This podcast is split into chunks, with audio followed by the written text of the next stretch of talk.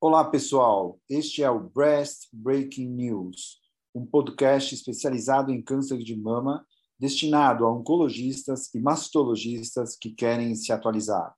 Toda semana, eu, Silvio Bromberg, mastologista titular do Centro de Oncologia do Hospital Israelita Albert Einstein e da BP Mirante, e o Dr. Daniel Jimenez, oncologista clínico da rede Oncoclínicas, iremos discutir artigos que foram destaque nas principais publicações médico-científicas sobre câncer de mama. Acompanhe no Onconews. Fala, Dani, tudo bem aí com você? Tudo bem, Silvio. Dani, você está pronto para discutir algo que está bem na moda? Ah, imagino que você está querendo propor, viu? Bom, vamos lá.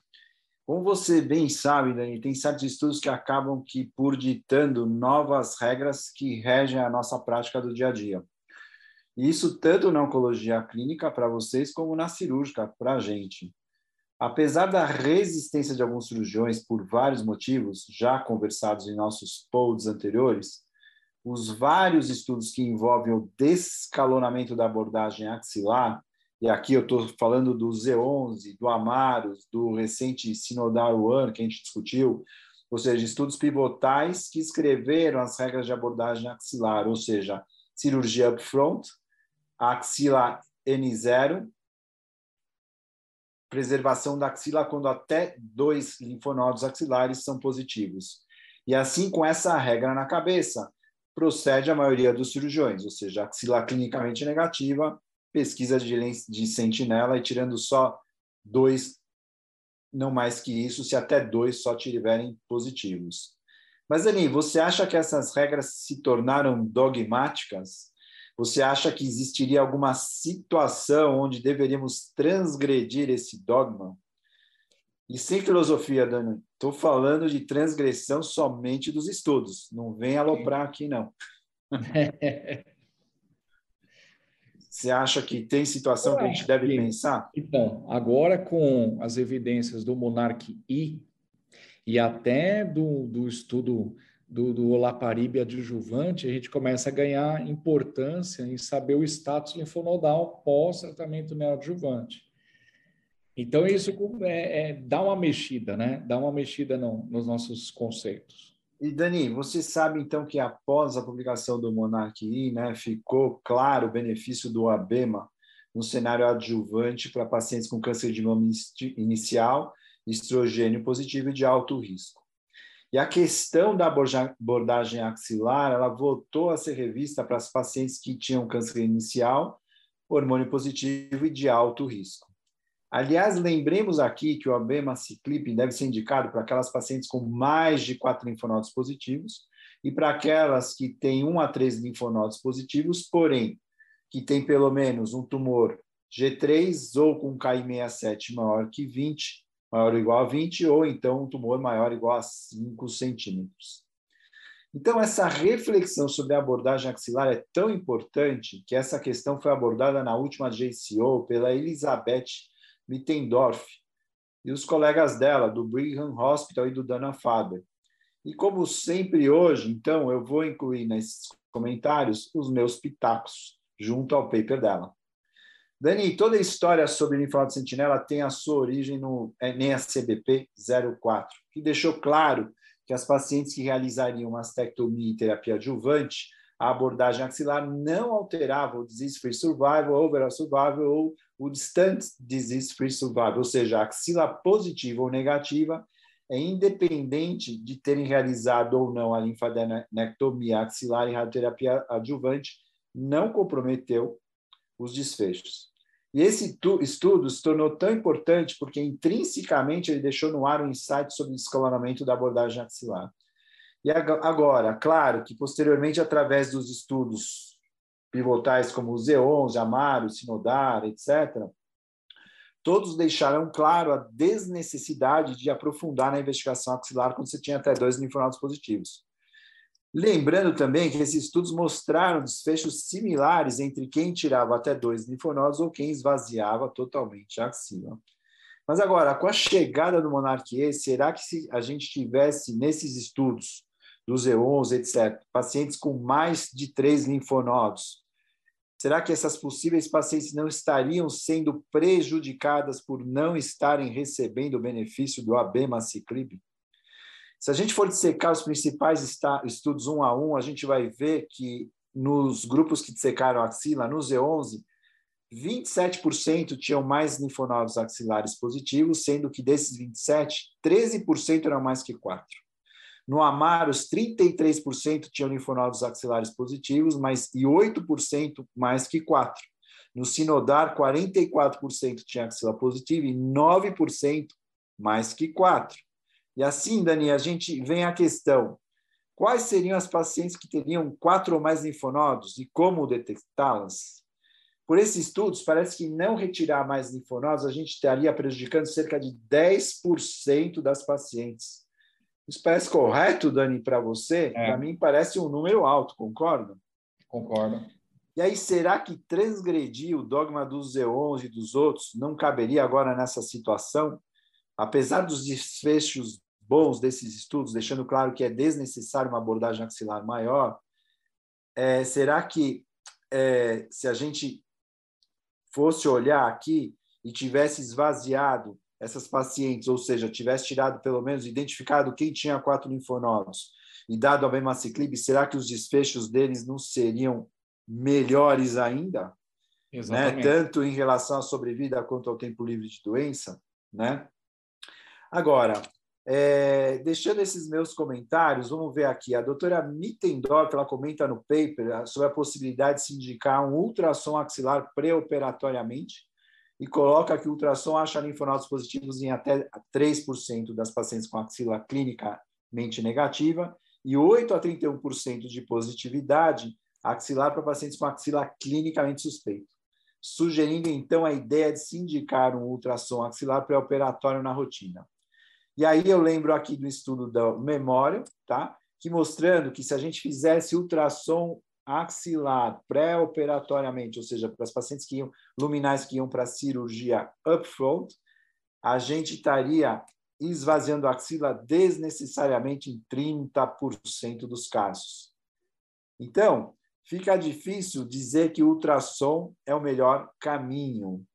Então, ela é, acha finalizando, a doutora Mittendorf, que não precisa, a gente hoje em dia acha que não precisa esvaziar a axila ou tirar mais linfonodos para beneficiar essas pacientes luminais, porque ela já fala que os desfechos, como eu citei, dos estudos Z11, etc., eram muito bons. Mas eu acho que ela está deixando aí uns 10% de lado mais uma vez, né? Pelo menos essa é a impressão que eu tenho. E pensando somente nesse cerca de 10% das pacientes, então, eu vou dar aqui mais uma sugestão, ou seja, vou me expor um pouquinho e ser um pouco ousado. Né? Eu acho que hoje a gente talvez tivesse que sim congelar a axila nas pacientes luminais no intraoperatório, e se o primeiro linfonodo tiver macrometa, tem que tirar outro, e se o outro também tem que congelar e ele também for positivo para macrometástase, talvez valha a pena seguir no mesmo nível axilar e retirar mais dois ou três linfonodos. Se o segundo linfonodo sentinela não tiver macrometa, então a gente segue o Z11 e para por aí. Se o sentinela tiver extensão extracapsular, a gente tem que tirar pelo menos cinco linfonodos. E se a meta for em gordura pré-linfonodal, tem que secar a axila, segundo os últimos estudos do Memorial Hospital. É, enfim, em paciente com linfonodo sentinela positivo para micrometástase ou célula tumoral isolada, seguir o Z11. Dani, eu acho a minha sugestão, estou dando minha cara para bater, porque isso não é consenso. Ah, mas... E na reunião da. Isso, né? E teve uma reunião da Regional de Santa Catarina com o Irã Code, perguntaram isso para ele, ele fala, olha, a gente opera só o sentinela e a gente depois discute num grupo multidisciplinar e se oncologistas acharem, a gente volta e disseca mais a axila. Oh. O que é isso, né, amigo? No Brasil a gente não vai sugerir isso, não. não. O que, você acha, Dani? Ah, vamos supor, ó, vamos supor que essa paciente tinha um, um tumor com indicação de tratamento neoadjuvante, era um N2. Vai que sumiu, né? Uma, uma resposta, embora para luminal não é comum, mas vai que tem uma resposta bárbara. Eu acho que é o caso de a gente é, ir atrás, porque de repente essa paciente vai ter necessidade de, de, um tratamento adjuvante com a bemaciclib, porque era uma doença localmente avançada inicialmente. Né? Então, é um, é um cenário interessante, sabe? Eu acho que a gente tem que ter um pouco de jogo de cintura e, e, é engraçado que o estudo clínico, né, porque a evidência cirúrgica veio antes, o estudo clínico mexeu um pouco. E a mesma coisa em HER2 e triplo negativo. Que HER2 e triplo negativo, não, tudo bem, vamos fazer Z11, Z11, Z11.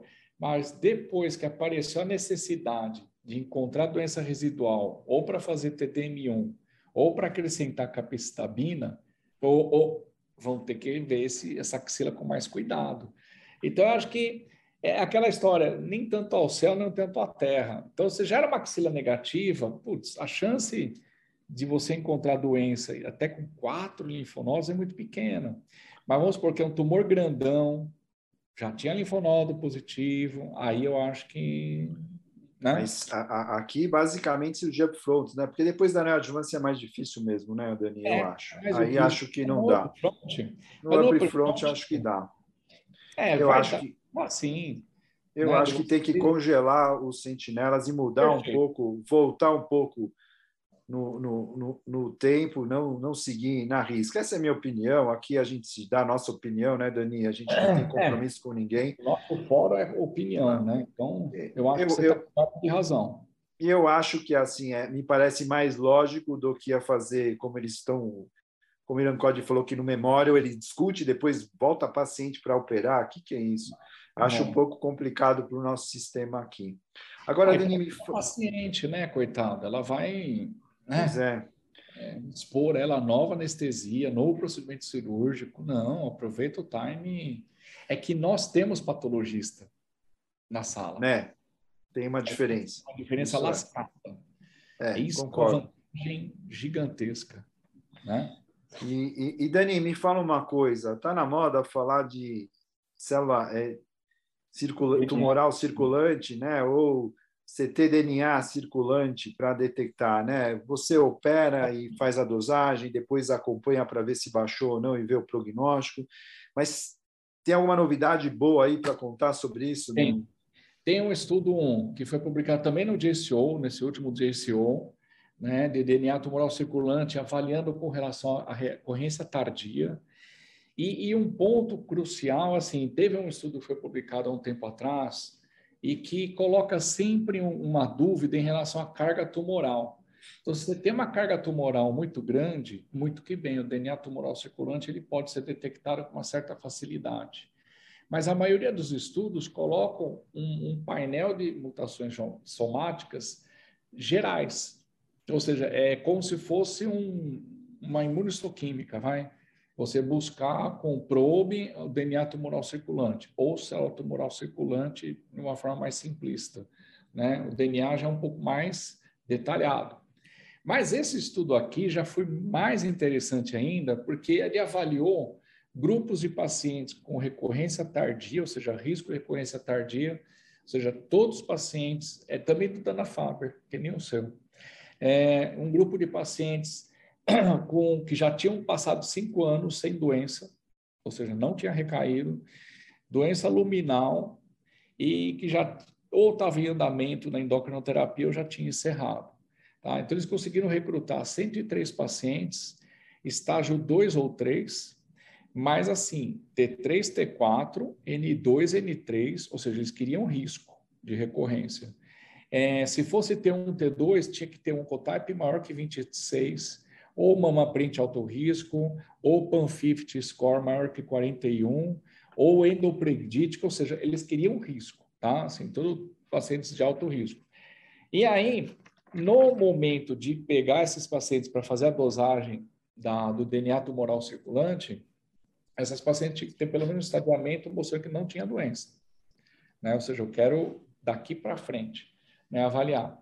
Aí o que foi mais legal, que aí sim, o que eu tenho ouvido do, do pessoal daqui, da, da medicina em precisão, de outros grupos, é que se você faz o DNA tumoral circulante do tumor da paciente, você consegue pegar frações muito pequenininhas de DNA tumoral circulante do tumor se ele tem recaído.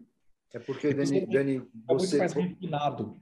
você pode ter DNA circulante de células normais da pessoa. Isso, esse é um calcanhar daqueles dos outros métodos. Sim, aqui ele dá um não, aqui eles selecionaram o paciente, preenche os critérios, preenche, então eles pegaram o tumor no banco de tumor, sequenciaram, pegaram as mutações prevalentes somáticas e fizeram o ctDNA personalizado deste paciente. Então não é um kit, ah, fazer um oncotype, ah, vamos fazer um... Não, não, não, é, um, é dessa paciente, entendeu? Então achei muito legal nesse sentido. E a partir de então eles começaram a dosar a cada seis meses a pesquisa. Então, no final das contas, ficaram 83 pacientes que tiveram no tumor primário esse material adequado para fazer o teste personalizado, mediana de 53 anos, 68% era estádio 3, 90% dos pacientes já tinham recebido químio e todos eles estavam em endocrinoterapia. Dessas 83, oito que deram positivas, olha só.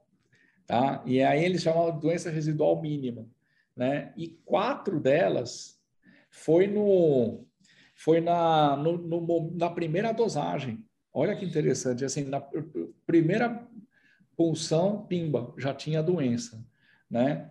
E aí o que foi interessante, dessas quatro, dessas, perdão, dessas oito, seis de fato evoluíram com metástase à distância numa mediana de 12 meses. Tá? Esse é um, um problema que depois a gente vai discutir e duas, até o momento da publicação, não tinham desenvolvido metástase ainda. Mas, assim, é um dado importante. É, três metástases ósseas, duas no fígado, uma no pulmão. Tá? Então, assim, a, a sensibilidade e especificidade foi bem elevada, e o que foi interessante é que para metástase, assim, né, foi 100%. Então, deu positivo, só essas duas aí, que essas pacientes que ainda não evoluíram para metástase, o follow-up é curto, então não dá para ter certeza. Tá? Mas o, o que o, o, estudo coloca é que, assim, é, na, em termos de sobrevida, que foi o segundo endpoint, o primeiro foi avaliar perfil, se era muito sensível, se não era sensível. Mas em termos de sobrevida, o grupo que estava zero até o momento do follow-up que eles estavam fazendo, não desenvolveu nada. Então, dá uma dica assim: se der positivo, vai ter que ficar muito atento a, a, maior, o maior problema, se deu positivo e a doença ainda não apareceu, o que fazer com esse resultado? É esse o pepino. É. Então, e o que foi interessante, nem o paciente, nem o investigador sabiam que o resultado, para não enviesar. Porque se desse positiva, então vamos fazer teste, vamos fazer follow-up mais estreito, vamos acompanhar. Não, para não gerar um estresse um da paciente, você imagina, ó, você tem uma você tem um DNA aí, mas tudo bem, tá? Não, não tem doença. É, eu, eu, eu, eu acho, é esse, estudo é bem, esse estudo é bem legal, Dani. Eu, eu gostei muito do estudo também, quando eu li, mas eu acho que ele, ele esbarra numa questão um pouco ética, talvez, no sentido de que você sabe que algo vai evoluir mal, mas você pode ou não avisar o paciente, então precisa saber se isso é, uma, é um dever e uma obrigação nossa comunicar ou não, ou omitir, eu não sei se isso pode. É. É, entendeu? E como, como controlar a ansiedade desses pacientes, ou então como monitorar, porque você pede o exame, ele sabe que o exame está andando, ele vai te falar: o que, que deu, doutor? Aí você tem que dar uma resposta. Tem que dar. E aí, ou, ou saber se um dia a gente vai poder usar alguma terapia antecipadamente para derrubar, derrubar teoricamente essa célula que está colonizando algum ponto e... e ainda não apareceu nos exames que são ruins, né? Exato que eles dançam, eles falam que é doença residual mínima, né? Então, a doença, é. doença recorrente mínima. Então, assim, qual que é o benefício, se isso vai mudar a história? Tem estudo é, querendo incorporar o inibidor de ciclina nesse momento, né? Mas eu acho que ainda é uma coisa muito prematura. Agora, eu achei bacana pelo método, entendeu? Vamos supor, você tem uma doença metastática, ou, por exemplo, você está lá no tratamento neoadjuvante, você faz um DNA tumoral circulante pré e, sei lá, duas, três semanas depois. E aí você sente como que é, como se fosse diabetes. Você está dando, dosando glicose e está dando insulina. E isso tá. vai ser bacana. Mas eu é. acho que é um começo. Né? É, isso, isso já está rolando, Dani, mas não com DNA personalizado, com DNA genérico de você fazer no intraoperatório e monitorar depois. Oi. Então tem, tem, já tem. Agora, é, tem um percentual de, gente, de, de, pessoas que, por exemplo, tinha esse o ctDNA alterado, detectado e não desenvolviam nada, né? Então, é, uhum. essa questão, essa questão, por exemplo, essas duas pacientes, vamos supor que elas não desenvolvam, isso, isso dá um pouco de desespero, porque você fala paciente que tem e não tem. Você é. não vai dar tranquilidade, a pessoa vai entrar em pânico. E pior, é. pode gerar tratamentos, gerar uma demanda. Então, acho que antes disso ser incorporado na prática clínica, você tem que ter muitos estudos. O estudo é. Cristofanilli, do M.D. Anderson, ele foi bem parecido e teve realmente uma sensibilidade parecida, não foi tão eficaz, mas é, assim, era DNA tumoral circulante de um painel, um kit, não é o personalizado. E, e gera nessa questão, gera esse pepino, entendeu? É. Eu acho que a gente tem que ter bastante cautela. Dani, esse estudo é top, eu recomendo que as pessoas leiam, acho que vale a pena, né, para ser a reflexão. E acho que a gente está dando nosso tempo aqui. Então, acho que está na hora da gente fechar o, o Breast Breaking News dessa semana. Né? Eu espero que todo mundo tenha um bom fim de semana. E semana que vem, a última semana de junho, imagino que a gente vai tirar umas férias depois, né? Vamos fazer um, vamos fazer um derradeiro semana que vem, depois vamos descansar um pouco. E acho que as pessoas também não precisam estudar no mês de julho, então que fiquem tranquilas, né? E a, a gente se vê semana que vem. Abração. Abraço, até mais.